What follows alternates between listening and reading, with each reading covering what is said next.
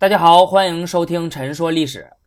那相信呢，大家现在正在沉浸在国庆假期的喜悦之中啊。那我也是啊，放了好几天假。那我在这里呢，先祝大家国庆节快乐，祝大家度过一个愉快的国庆假期。虽然国庆放假，但是啊，我还是坚持让我们的节目照常更新了。嗯，好的，那我们正式开讲。上期呢，我们说到了王安石重回宰相府之后，恢复了工作。那他回到宰相府之后呢，做的第一件事儿就是打压反对派。王安石打压的第一个人是谁呢？就是韩琦。韩琦他是功勋卓著的老臣，那在神宗呢以及众多反对派大臣的心目中地位特别的特殊，那也是曾经唯一打动神宗的批评者。正所谓呢，擒贼先擒王。如果可以压倒韩琦的话，那么势必会让整个反对派士气大丧。所以啊，这个王安石呢，他就把韩琦批评青苗法的奏书下发到了变法指导机构——制治三司条例司，由条例司的官员组织研究批判。那最终是出台了两份文件，一份是神宗的最高指示，上面就是说呢，呃，青苗法是没有问题的啊。那目前人们所提出的。有关青苗法的弊病啊，各种的问题啊，那都是地方官吏松弛懈怠、营私舞弊造成的，不能归咎于青苗法本身。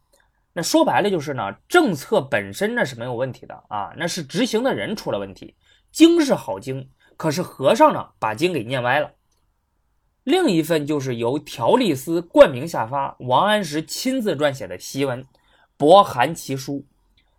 那这份博韩其书呢，既是对反对派所下的战书啊，也是一份统一思想的纲领性文件。通篇的意思就是说，青苗法是利民之法，是好法。如果有害民之事，那一定是官员在推行的过程中出了问题。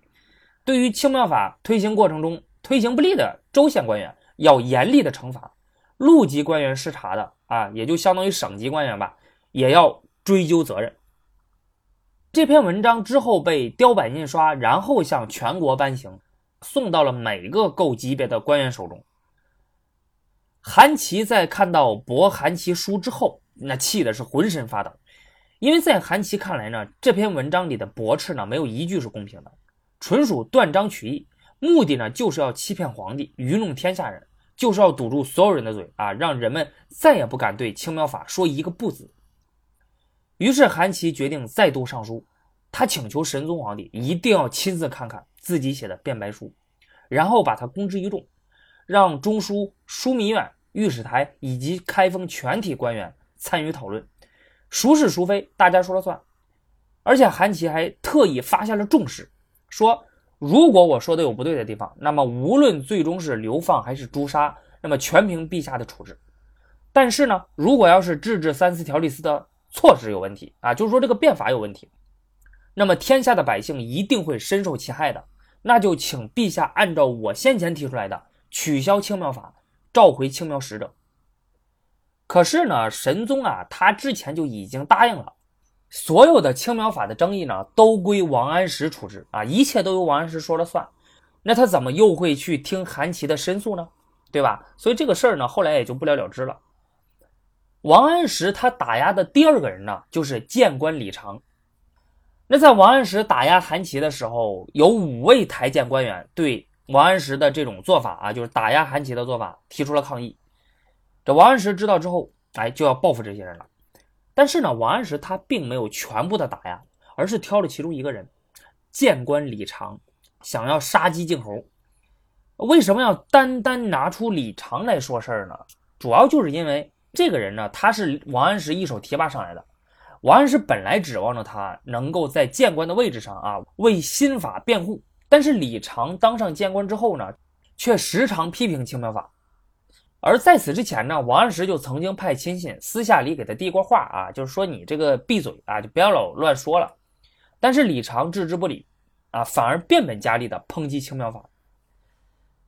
李常他在对青苗法的批评之中呢，有这样的话说：地方官员在推行青苗法的时候，做的最过分的啊，甚至假意让老百姓借钱，老百姓拿不到本金，反而要交二分的利息。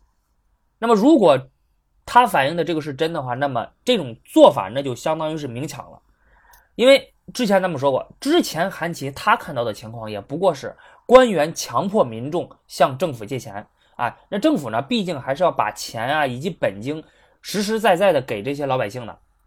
结果李常说，现在出现了一种情况更过分，那就是地方百姓强迫民众借钱之后呢，他不把钱给你啊，就不把本金给你，那到时候你还要还利息，这个就已经很过分了。那神宗在与宰相们开会的时候呢，他就拿着李常的这个奏书，征求各位宰相的处理意见。王安石他抓住了李常奏书中的这句话，就让李常交代一下，究竟是哪一州哪一县。有他所批评的那些极端的做法啊，条分缕析的讲明白，这叫分析，是吧？你给我说明白。那么这个呢，在我们眼里看来，似乎觉得没什么问题，对吧？那我们觉得呢，这不是应该的吗？谁主张谁举证。你李常既然说了，青苗法在推行过程之中出现了这些极端的做法，那么你就要告诉我具体是在哪里发生的，谁干的，然后我要派人核实，到底是不是真的有这么回事儿。否则你那不是诬告吗？那你编瞎话怎么办呢？你胡说八道怎么办呢？但是呢，按照宋朝的制度，谏官是可以封文言事的。什么意思呢？就是只要你听说了有这么回事儿，你不用详细的去查证到底谁说的，是在哪儿发生的，到底是不是真的呢？不用，你也可以进行检举，然后向皇上报告。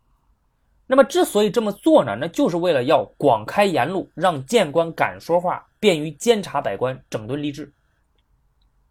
那关于这一点啊，我就想到了，呃，美国它在保护公众对政府的监督方面，其实也很类似跟这个。美国媒体它在新闻报道之中呢，呃，批评政府的时候，那有时候就会不可避免的啊，出现一些事实性的错误。那政府呢，也曾经因为这个告过媒体，认为媒体污蔑自己啊，你说的就不对，它跟事实不符。于是双方打官司，一路打到了美国最高法院。美国最高法院一锤定音，认为呢，媒体是在行使自己监督政府的权利，受到宪法的保护，因此呢，驳回了政府的诉讼请求。美国最高法院之所以会这样做呢，那是他们认为。媒体在报道政府的一些做法的时候，难免会因为认识不足、审查疏漏以及事实来源错误等等原因，导致他报道中与事实有相出入的地方。那么，如果要求媒体必须要保证自己报道的事情没有一丝一毫的错误，否则的话，那你就要承担相应的法律责任的话，那么从此以后就没人敢再批评政府啊，因为一批评政府，你就要担心。这个里面是不是会有一些错误？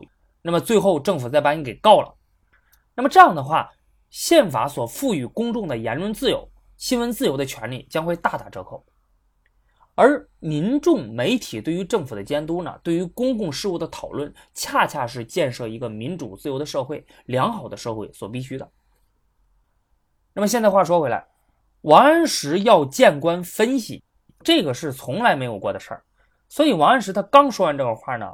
边上的两位宰相，一个是曾公亮，另一个叫陈生之，他们异口同声的表示反对，就是说，谏官有封文言事的权利啊，你怎么能够让谏官去分析呢？这个与理不符啊，和制度也不符合呀。但是呢，神宗他还是按照王安石的意见下诏令让李常分析啊，因为神宗跟王安石本来也不是那种尊重制度和传统的人，那前面咱们也提到了。那么按照制度呢，诏书要经过通进银台司啊。之前咱们介绍过，皇帝下发的重要的政令文书呢，它必须要经过通进银台司的审核污啊之后才能下发。而当时通进银台司的主管是翰林学士范镇，范镇坚决反对这种做法，他退还了神宗命令李常分析的诏书。神宗看到之后呢，就再次下诏啊，就范镇呢就又退了回去，就这样五来五回。之前范镇他还封还了下令制止三司条例司驳斥韩琦奏书的诏书，以及神宗接受司马光枢密副使辞呈的诏书。但是呢，神宗却一次又一次的绕过了通进银台司，直接把旨意贯彻了下去。这个让范镇感到非常的愤怒，因为他觉得，那既然这样的话，这样的通进银台司还有任何存在的必要吗？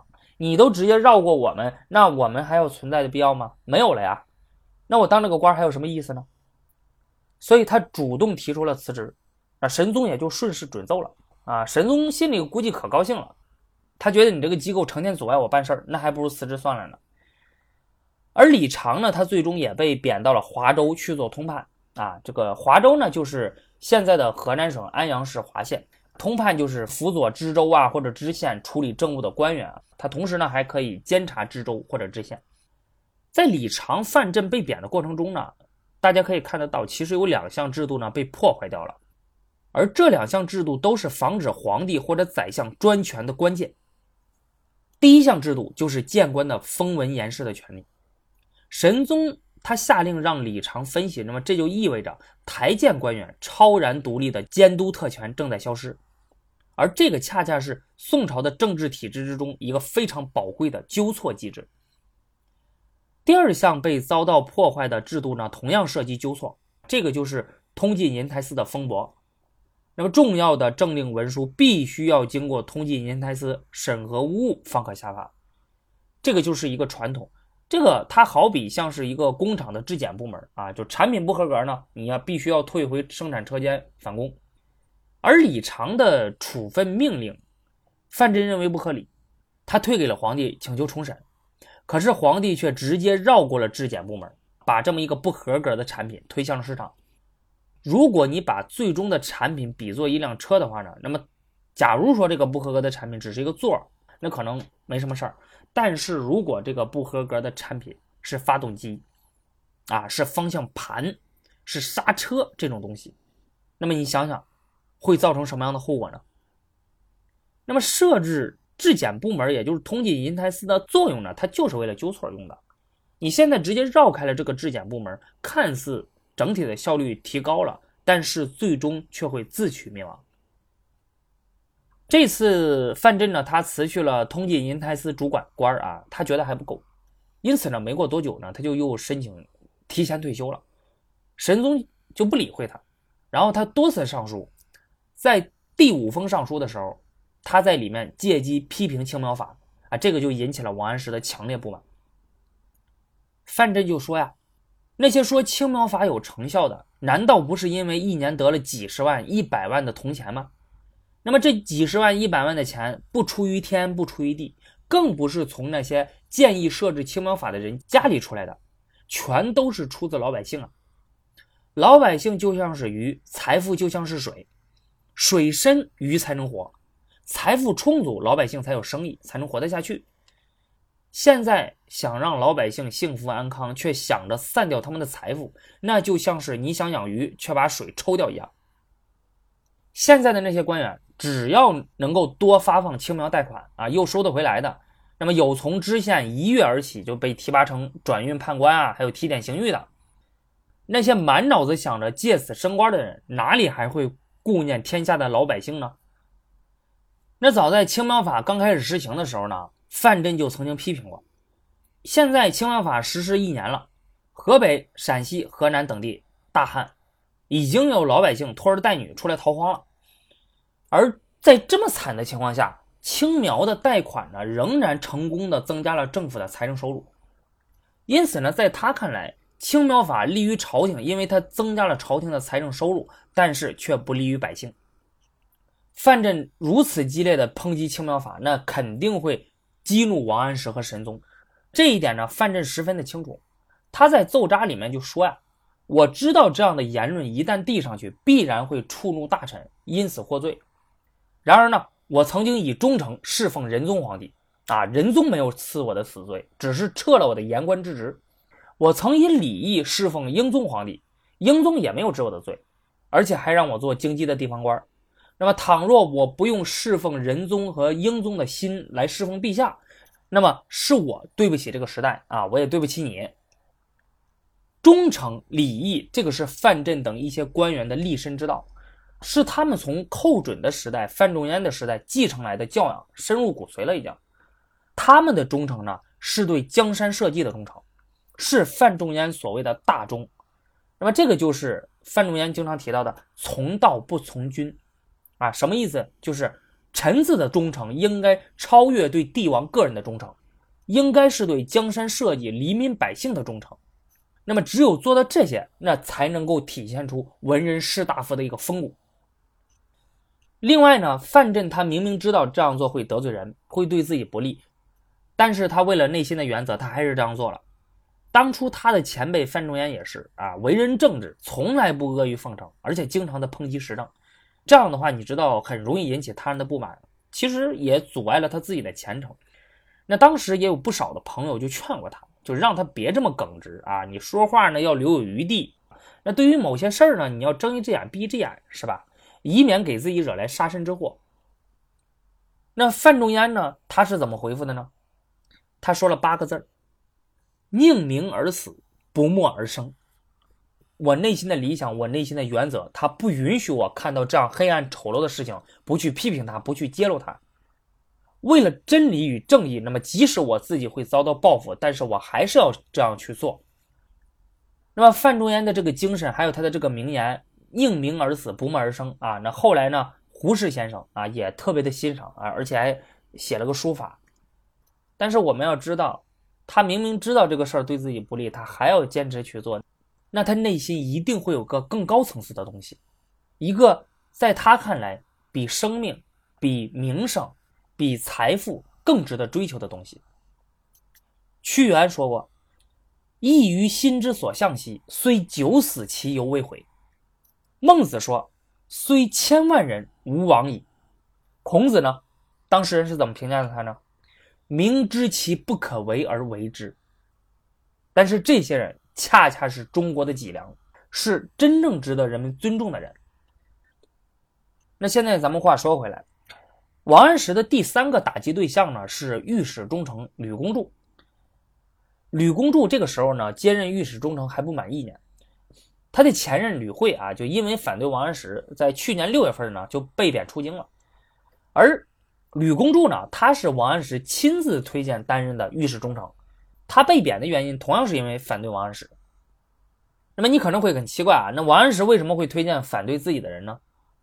其实是吧，就王安石和吕公著之前其实关系非常的好，他们两个是好朋友、好哥们儿。所以王安石他认为吕公著呢，他会帮助自己实行变法。但是吕公著他觉得吧，王安石的这个新法呢存在着很多的问题，所以他经常会提出自己的批评意见啊。这两个人呢后来的关系就不好了，就决裂了。那么当然，因为反对王安石被贬呢，这这个原因呢你是不能拿到台面上来说的，对吧？那拿到台面上的原因，也就是公开的原因，很有意思。说呢，吕公著他污蔑韩琦意欲谋反，那么这话是怎么说的呢？当初韩琦他上书批评青苗法的时候呢，吕公主曾经向神宗说过这样的话：韩琦是边疆大员，为国家守卫河北边境，他如此激烈的批评青苗法，皇上不听，你有没有想过后果呢？这事儿要是搁在晚唐五代那些节度使的身上，那恐怕早就带着军队来进京来清君侧了。这话听着就很没水平，是吧？啊，你怎么能这么说呢？但是大家要想一下，这么没水平的话，是不是吕公著说的呢？吕公著的政治水平啊，那是第一流的。欧阳修就说他的才能足以当宰相，而王安石他自己对于吕公著的评价就非常的高。那么因此呢，他其实不太可能会说出这样的话。而且吕公著的两个侄女嫁给了韩琦的两个儿子，那么这两个人之间呢有联姻关系。要是吕公著恶毒攻击韩琦谋反，他对自己有什么好处呢？而且最终还会牵连自己，所以这个很明显就是污蔑了。嗯，不过呢，结果达到了。神宗和王安石呢，这个时候正在清除异己，所以过程不重要。那我就是要把你赶出朝廷。于是吕公著就被罢免了御史中丞。台谏官是朝廷的喉舌，但是现在呢，却跟朝廷路线集体对抗。神宗与王安石为了保证把这些重要的职位握在自己的手中，为自己的变法摇旗呐喊。于是接下来呢，他把一大批的反对派，啊，就反对变法的台谏官员罢职了，赶出了中央，换上了自己的人。而且在这个过程之中，另一位副宰相赵辩啊，因为反对青苗法被罢免了参知政事的职位，出知杭州去了。有人因为反对青苗法被罢了官。那当然就会出现有人因为赞美青苗法而升官。当时呢，有个叫邓婉的宁州通判，他当时给神宗上书就说：“陛下得到了伊尹、姜子牙一样的好宰相啊！”就这个其实就说的是王安石。那实行青苗法、免役法，百姓无不载歌载舞，歌颂皇上的恩泽。这是我在宁州看到的。看宁州一个州，哎，我就可以知道一个路的情况。那看一个路，就可以知道全国呢全是这样子。青苗法那真是不世出的良法好法，愿陛下呢坚守实行啊，不要被那些反对的声音所动摇。而且这个邓婉他还给王安石写了个信，还有宋诗拍马屁。王安石收到之后呢，特别的高兴啊，所以就把这个事儿报告给了神宗。神宗也是喜出望外，就下诏让邓婉火速进京。到了京城之后，邓婉就得了管职，进入了宰相办公厅工作。一个名不见经传的小官，就是因为上书赞美了青苗法，竟然一步登天，成了宰相的属官。那看到这种情况呢，羡慕的人也有啊，动了活心思的人也有啊，因为很多人也想啊，要不然我也去夸夸青苗法，我也升个官儿。那更多的人还是感到不屑。这个邓婉呢，他自己也不是完全不知道，但是呢，他满不在乎，他就说：“笑骂从辱，笑骂好官，我须为之。”啊，就已经不要面子了，不要脸了，要官还是要脸？那邓婉就说了：“我要官，不要脸。”呃，王安石和神宗呢，他之所以给邓婉升官呢，恐怕还是想树立一个典型，就告诉所有的人，支持变法的会受到奖赏，那么反对新法的呢？就会遭到贬斥。当时朝廷还派出了使者去全国各地去巡查、纠察那些奉行新法不利的情况。你地方官到底有没有好好的去落实中央制定的这些新法呢？如果我发现你要是没有好好落实的话，那我就要惩罚你了。基本上当时但凡遭遇过类似这种调查的，大部分都要处分。嗯，王安石其实就是希望。借此呢，力图扫清新法推行路上的所有的障碍，而且京城也开始设置了罗族啊。什么叫罗族啊？就干什么用的呢？就是这些人就没事干，就成天往大街上就来回晃悠。如果他发现有人诽谤议论时政，讨论国家大事儿，那么就要抓起来定罪。那么这个做法呢，就让我想起了当初周厉王啊，他为了。呃，这个禁止别人去反对他，去议论他，那也是这么做的啊！你要是乱说话，我就把你抓起来。现在王安石在打压反对派的行动中呢，已经大获全胜了啊！他把很多的反对派都驱逐出了朝廷或者中央，而且还扶持了不少自己的人上台啊！当然啊，他把这么多的反对派清除出朝廷呢，神宗关于这一点他也动摇过，他不像王安石一样啊，毅力那么坚定。他私底下就问过王安石，他表达了自己的这种疑虑。他说：“这样做的话，会不会丧失人心啊？啊，我们这么做是不是太过分了呀？”他甚至请求王安石对青苗法加以调整，以合乎公众的舆论。可是王安石却斩钉截铁地告诉神宗：“所谓得人心，是因为合乎天理公义。”所以，只要我们的做法合乎天理公义，就算是招致了四方的叛乱，那也不能叫丧失人心。相反，那些不符合天理公义的做法，哪怕有全天下的人歌功颂德，那也不能算是得人心。一句话，只要我们做的是对的，哪怕全世界都反对，那又有何妨呢？话都说到这个份上了，你就可想而知了。在青苗法的问题上，王安石拒绝任何的让步。他对神宗皇帝说：“陛下，您现在正在用真理战胜世俗的偏见。真理与流俗的斗争就像是打仗一样，你死我活，岂容退缩呢？一步也退不得。”那么，在王安石的心中，现阶段宋朝国家的首要任务、当务之急，就是要统一宋朝统治阶级内部的思想。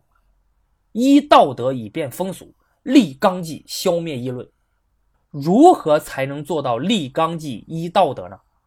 王安石认为要从皇帝做起，充分发挥皇权的权威性。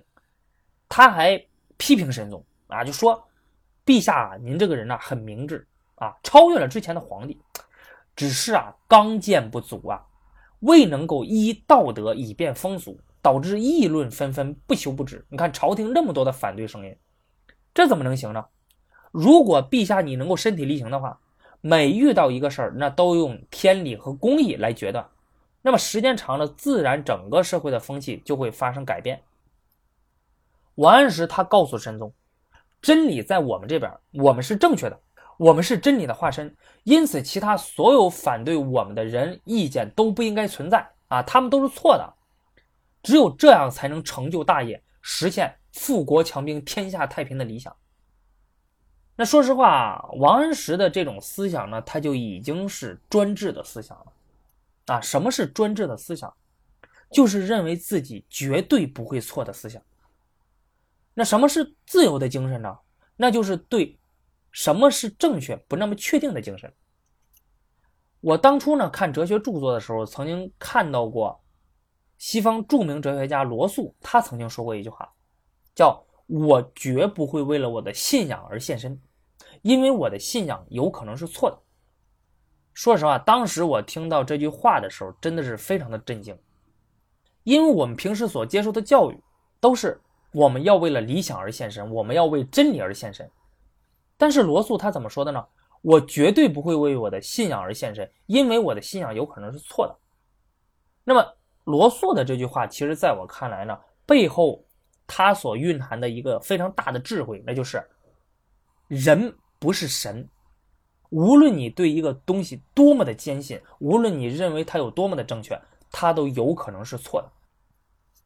那么，只有拥有了这样的思维方式，认为自己有可能会错，你才有可能能容得下其他不同的声音。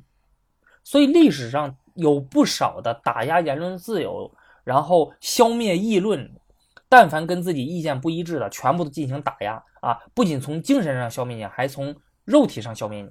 那么这种人的对待真理、对待正确与错误背后的底层逻辑，很多时候都是我掌握的是真理啊，我是对的，我绝对不会错。那么你跟我不一样，那你自然就是错的了。既然是错的，那我就要消灭你，你就没有存在的必要。那么，现在话说回来，王安石他为了打消神宗的疑虑呢，说了一句名言：“还天变不足畏，祖宗不足法，人言不足恤。上天降下的灾异，我们不用畏惧它；前人制定的政策呢，我们也不必全部遵循效法。对于其他人的一些流言蜚语呢，我们也不用顾虑。”说实话，这句名言啊，激励了后世无数想要变法革新的人。那么，如果你单看这句话的话，似乎没什么太大的问题。那说实话，我个人其实也很认同这句话。那不过呢，凡事要有个度。如果你一旦掌握不好火候呢，那么这句话就会成为刚愎自用、独断专行的思想武器。当时有不少人反对这句话，那就是因为王安石他在利用这句话鼓励神宗突破帝国政治的三大原则：第一，畏天。那用天呢？比如上天降下的自然灾异来约束皇帝，防止专权啊，就这是一个软性的约束。但是呢，他在皇帝与群臣双方都接受的前提下，就是有效的。第二，法祖，尊重祖宗留下来的制度传统。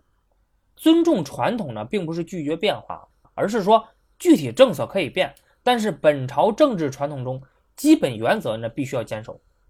这个不仅是促进社会进步、建设良好社会所必须的，同时呢，也可以约束现任皇帝随着自己的心意胡作非为。第三，议论相较。那么宋朝政治传统中最重要的原则是什么呢？是那些纠错机制，是允许不同意见的那种宽容。而魏天法祖，这个怎么体现呢？那就要靠这第三个原则：让人说话，听取不同的意见。如果这几大原则王安石和神宗都不要的话，那么大宋王朝还能存在吗？之后宋朝将如何去发展呢？那么这个是当时有不少人所担心的啊。因此呢，在尊重制度与传统的司马光看来，他显然是不会认同王安石的这句话的。司马光他在给宋神宗上课的时候呢，就讲到了汉初的一个典故“萧规曹随”。说是汉朝的开国宰相萧何定下的规矩制度，而继任的宰相曹参就全盘接受了，不做一点的更改。司马光讲完故事之后，就总结说：“曹参不改变萧何的法度，深得守成的精髓。所以到了孝惠帝还有吕太后的时候呢，天下太平，百姓丰衣足食。神宗就问啊，那假如说汉朝一直固守萧何的法度不变，那能行得通吗？司马光回答就说，那当然行得通啊。那岂止是汉朝行得通呢？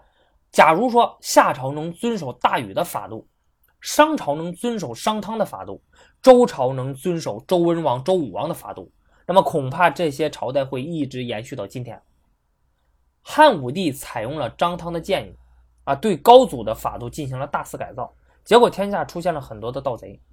汉元帝呢，他改变了汉宣帝的做法，汉朝由此走向衰弱。因此来说呢，祖宗之法不可变。那么正是这句“祖宗之法不可变”，让司马光在历史教科书上成为了顽固守旧的代名词儿。那么其实司马光他并不反对具体的政策调整和制度改革，那他坚持不可变的呢是祖宗所留下来的那些抽象的政治原则。那比如几乎每一个朝代初期呢都会有过轻徭薄赋、与民休息啊这样的制度原则啊，比如几乎所有值得颂扬的统治者呢都共有的宽容易见的精神。但是可惜的是呢，放眼历史，却没有一个朝代能够将这些祖宗之法坚持到底。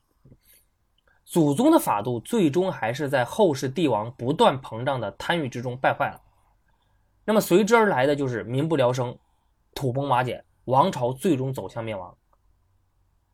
那在这个意义上呢，祖宗之法不可变，的确是长治久安的秘籍啊。司马光没有说错。那当然也仅仅是在这个意义上。祖宗之法不可变才是对的，而具体的政策措施则是在永远的变化之中。所以说，司马光理想中的改革呢，是保守主义的改革，是循序渐进的改革，而不是要把一切推翻重来的激进改革。啊，比如司马光他自己也曾经提出过要对宋朝的武举考试进行改革。这个武举呢，就是选拔军事人才的考试。武举考试呢，分成两大部分。第一，弓马啊，就是比射箭还有骑马射箭，这个是体能还有武术技能的考试。第二个就是策论啊，这个就是军事理论的考试了。按照当时的规定呢，举人要先考武艺，合格之后才能参加军事理论考试。司马光经过调查之后呢，认为这样存在弊端，因为武举选的是那些军事指挥人才，对参选者的力量有所要求，无可厚非。但是呢，你不能过度强调力量啊，那否则那些力量稍差，但是军事理论水平高、谋略出众的人，那就会选不上。你带兵打仗，你肯定不能只要那些有勇无谋的人，对吧？那肯定是希望有智勇双全的人。所以司马光他提出来了一个武举的改革方案，那就是降低射箭考试的力量要求，提高军事理论考试在录取中的权重。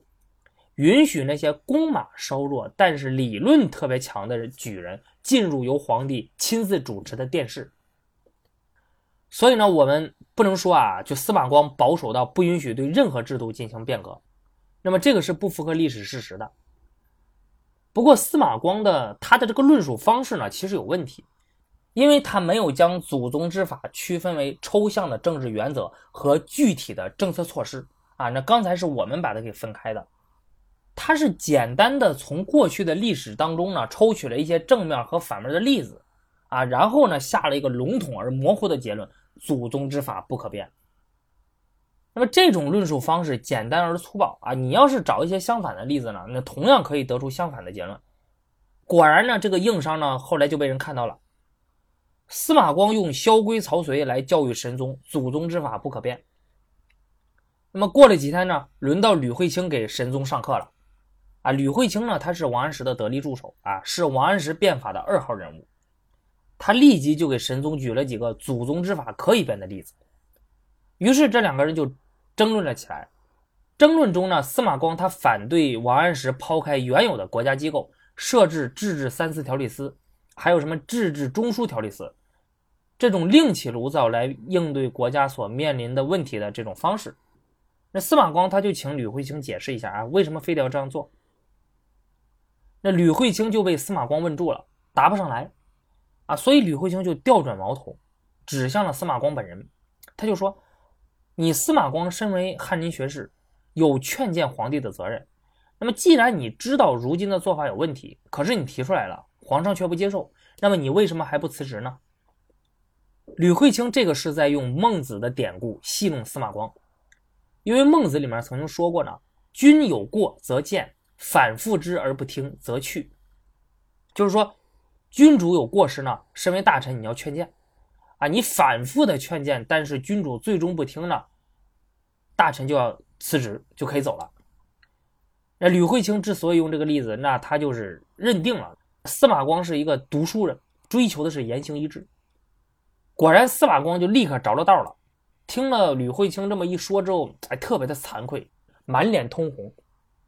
然后他就对宋神宗就说：“哎呀，这个确实是我的罪过。”那吕惠卿说这个话呀，司马光就给记在心里面去了。他也想说，现在反对派大势已去。那许多人都被逐出了朝堂，宋神宗和王安石铁了心要变法，不接受任何的批评，自己的主张得不到实现，那我还留在朝堂干什么呢？于是，在熙宁三年，也就是公元一零七零年八月八日，司马光第一次当面向神宗正式提出离京的请求，他希望去许州呢做个知州啊，或者去西京洛阳当个闲官。那这里有个问题啊，可能需要解释一下。就是司马光为什么用离京而不是直接辞职来表达不满？按照赵冬梅老师在《大宋之变》这本书里的解释呢，是这样子的：第一呢，他才刚刚五十二岁，正处于年富力强的时候，退休显然不合适；第二呢，他还有治国平天下的心愿还没有了，他还愿意为天下苍生做一点事儿；第三呢。春秋战国时期呢，你做官的人，你不得志，你可以去齐国啊，去楚国，去宋国都没有问题。但是现在天下只有这一个朝廷，一个君主，普天之下莫非王土，率土之滨莫非王臣，你没有别的地方可以去啊。当一个做官的人对朝廷的政治走向不满，而又无力改变的时候呢，他所能做的就只有辞尊居卑。什么意思啊？辞尊居卑是出自孟子的。孟子认为呢，做官是为了行道、践行理想、治国平天下。但是孟子也同意，在某些情形下，你比如家道衰败啊、啊父母年迈需要赡养啊等等，那么纵然没有办法践行治国平天下的理想，也是可以做官的。只是呢，在这种情况下做官呢，你就不能谋求高位了啊，就不能当大官，要辞尊居卑，辞富居贫。你比如说做个小官。看看门啊，打打经啊之类的，这个俸禄呢足以赡养父母，那就可以了。对于司马光请求离开京城外调的请求呢，神宗一开始是不答应的，极力的挽留。但是后来在司马光强烈的请求之下呢，在熙宁三年九月二十六日，司马光获得了知永兴军的职位。永兴军是宋朝对唐朝都城长安的正式称呼。司马光这次任知永兴军。兼永兴军路安抚使、兵马都总管，除了管理永兴军一州地方行政之外呢，还兼领一路十州的军队。宋朝在陕西设有五个路，其中有四个直接与西夏接壤。永兴军路没有与西夏直接接壤的地域啊，属于陕西的腹地，但是他负有援助其他四路的责任。在宋朝的边境形势相对缓和的时候呢，朝廷往往会。用资历比较深的官员坐镇永兴军，以照应援边的思路，啊，所以通过这个安排也能看得出来，神宗对于司马光还是比较重视的。那在熙宁三年十一月二日，司马光拜别神宗，离开了开封，啊，前往长安上任。那一代名臣、反对派的中坚力量，甚至是领袖，那就这样离开了中央。通过这件事儿啊，就是司马光和吕惠卿打交道的这个事儿呢。吕惠卿他在司马光的心里就从此被牢牢的打上了小人的标签司马光认为他跟王安石跟的太紧了，简直比王安石还要激进，完全放弃了自己的是非判断。那么这种完全放弃自己是非判断的追随呢，其中必然是会裹挟太多的名利追求。所以他后来在给王安石的信里呢，司马光就告诫王安石说：“那些忠信之士。”在你掌权的时候啊，顶撞你、冒犯你、批评你，让你觉得特别的讨厌。但是你一旦失势呢，却会慢慢得到他们的帮助。而那些谄媚之士啊，成天溜须拍马的，在你掌权的时候阿谀奉承，让你舒坦；但是你一旦失势，他们肯定会出卖你，来为自己捞取好处。那司马光说的就是吕惠卿那些人啊。后来事情的发展呢，果然是让司马光说中了。但是你说王安石不知道这些人有问题吗？他当然知道了。王安石十分清楚的知道，他的狂热的这些追随者里面呢，当中有很多人就是有问题的。那么这些人虽然此时此刻支持他，对他言听计从，但是更多的是为了名利啊，为了升官，那并不是真心的支持变法，真的认为新法好。但是王安石他没有办法，王安石所追求的是不由分说的高效的推行新法。只有这些放下了独立判断的人才最高效，因为他们只追随权势而不论是非。如果必须要在才能和品德之间二选一的话，那么王安石的答案很清楚，他就要选才能。而且当时的文人士大夫有很多人，他都不支持变法。那么王安石呢，他也只能去用这种在司马光的眼中看来有问题的人，这样的话才能让自己的变法推行下去。当然，无论是当时还是后来，其实也带来了一系列的问题啊！你比如说，变法在实际执行的过程中变了味儿，本来是利民的，却最终是害民的；本来有不少的东西是利民的，但是最终却变为了害民的，成了这些官员中饱私囊的一个途径。王安石呢，他是一个道德品质很高尚的人，他一心为国，他从来不为自己谋私利，但是他没有办法保证他手底下的人也都是。那么要想让手底下人给他干活，给他卖命，那你就要给人家好处啊！就这个也是一个 没有办法的事儿。还有当时啊，就那么多人批评变法，那么认为许多的变法措施扰民害民。那么你说王安石他不知道吗？他不知道他的政策有问题吗？他当然知道。王安石曾经在宰相府的门口就遭到了抗议民众的围堵。就有个县的老百姓呢，拖儿带女啊，来了好几百家上访，堵在宰相门口抗议免役法施行不当。王安石他亲眼亲身体会到了基层民众对于新法的不满，所以王安石他知道新法并不完美，它有问题，它需要完善。那在熙宁三年的时候，他的学生陆佃啊，这个是南宋大诗人陆游的祖父，来到了开封，拜见老师。王安石就问他新政的情况。陆佃回答说：“新法不是不好，只是在推行之中呢，不能贯彻初衷，结果反而扰民啊。比如青苗法就是这个样子。”王安石听了之后大惊失色，立刻和吕惠卿商量，并且派人前往调查。他自己后来也说了，那新法确实存在问题啊，需要修改。在释义法遭到了强烈的攻击之后呢，他就当时对神宗说。释义法这个事儿啊，我每天都在认真的思考，啊，他恐怕不至于像批评者说的那么不堪啊，一点好处都没有，不是的。但是呢，他确实有些问题，所以请陛下不要急着做决定，你容我好好的研究研究，然后您自己呢再看看，到时候自然能看出哪个好哪个坏。如果陛下您现在被众人的诋毁诽谤所动摇，仓促做出一些什么决定？那么就有可能会导致反对派团结一致啊，然后欺骗你，最后会让忠良呢受到冤枉。王安石他希望得到充足的时间和空间来改善新法，而这种等待改善的耐心呢，需要宽容的政治氛围。但是他没有给旧法以缓慢改进的机会，那他的新法呢，显然也很难得到宽容。其他人不会给他这样的时间和机会的。他为了新法的推行，极力打压反对派，那么反对派自然也不会去宽容他。那么现在说回司马光，司马光他在陕西任职后就待了半年，期间呢也是反对王安石在地方上推行新法，啊，尤其是他又发现了青苗法在地方执行的时候吧，又又出了问题。青苗法的利息啊，国家明文规定不能超过两分，看着很低，但是真实的利率呢，往往比这个高得多。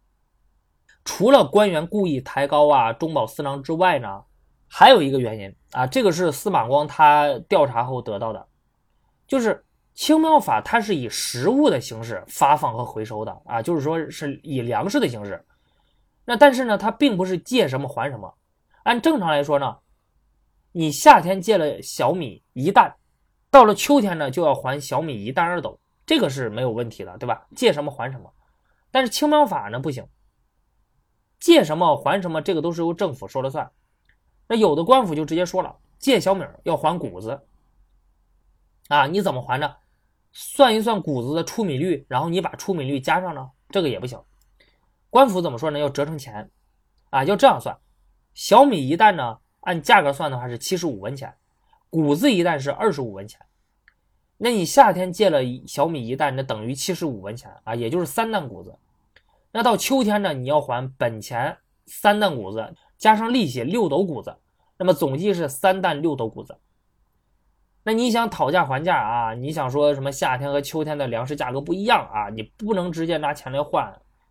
那你想说，官府借出的都是官仓的那些陈粮，而我们还回去的是新粮，你想都别想，没门让你还什么你就得还什么。你不还就把你抓大牢里面去，所以你就能看得出来，朝廷再好的政策，哪怕你设想的有多么多么的好，但他在地方真正一执行会变成一个什么样子？司马光在看到这种情况之后呢，就向朝廷反映，呃，他也不说取消青苗法了啊，因为他也知道那这个根本不可能，所以他就退了一步，希望把青苗法里的算计拿开啊，那就是借什么咱就还什么。借一担的米呢，那就还一担二斗的米那就行了，你别整那么多事儿啊，非得让人家还个谷子，还个别的之类的。不过呢，最后中央也没同意，神宗也不听。呃，后来呢，司马光他就到洛阳当了一个闲官，在这里呢一住就是十五年，直到神宗驾崩，他才得以重返开封。那在这十五年间呢，司马光基本上也就是沉默了，他不再给皇帝上书，那也不再给王安石写信了。很少再谈论国家大事儿，那可能也是觉得自己怎么说也没有用，是吧？那干脆就不说了呗。这十五年中呢，他最大的成就就是写成了编年体的史学巨著《资治通鉴》。那么现在，宋神宗和王安石全力打压了反对派啊，连司马光都被他们赶出了京城了。他们终于可以全心全意去实行他们的那个所谓的新法了。那么。后续这个变法的情况是什么样子的呢？新法实施的情况是什么样子的呢？是不是取得了预想中的成效呢？这个我们下期再说。